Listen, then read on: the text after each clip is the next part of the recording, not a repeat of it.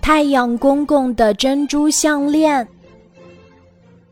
早晨，太阳公公坐着火轮车从天上走过，一不小心，他把月亮婆婆送给他的珍珠项链弄断了，一颗颗珍珠像雨点一样洒落到人间，落到了一片草丛里。草丛变得一片亮晶晶的，非常美丽。正在玩耍的小动物看到了，都惊奇极了。花蝴蝶看见了珍珠，不禁惊奇的叫起来：“天哪，太漂亮了！”小蚂蚁在一片草叶下呆呆的爬来爬去，他说。我这是在做梦吧？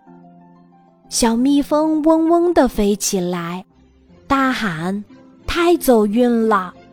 我要用它们装饰我的蜂巢。”小动物们你一言我一语地说起来。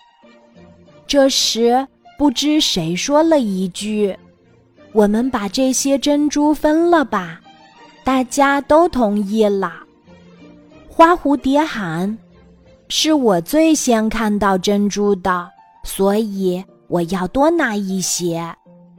小蚂蚁不甘示弱，他说：“我距离珍珠最近，所以我得要一大半儿。”不行不行，我可不能分少了，我还要给兄弟姐妹们一些呢。小蜜蜂叫起来。他们说着说着。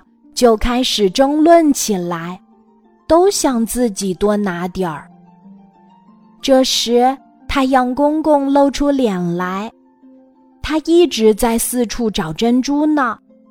他看见了珍珠，就施展法术，放出耀眼的光芒，把它们都收了回去。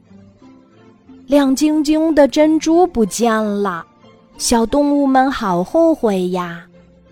他们都叫起来：“早知道就不争了，先动手捡珍珠多好呀！”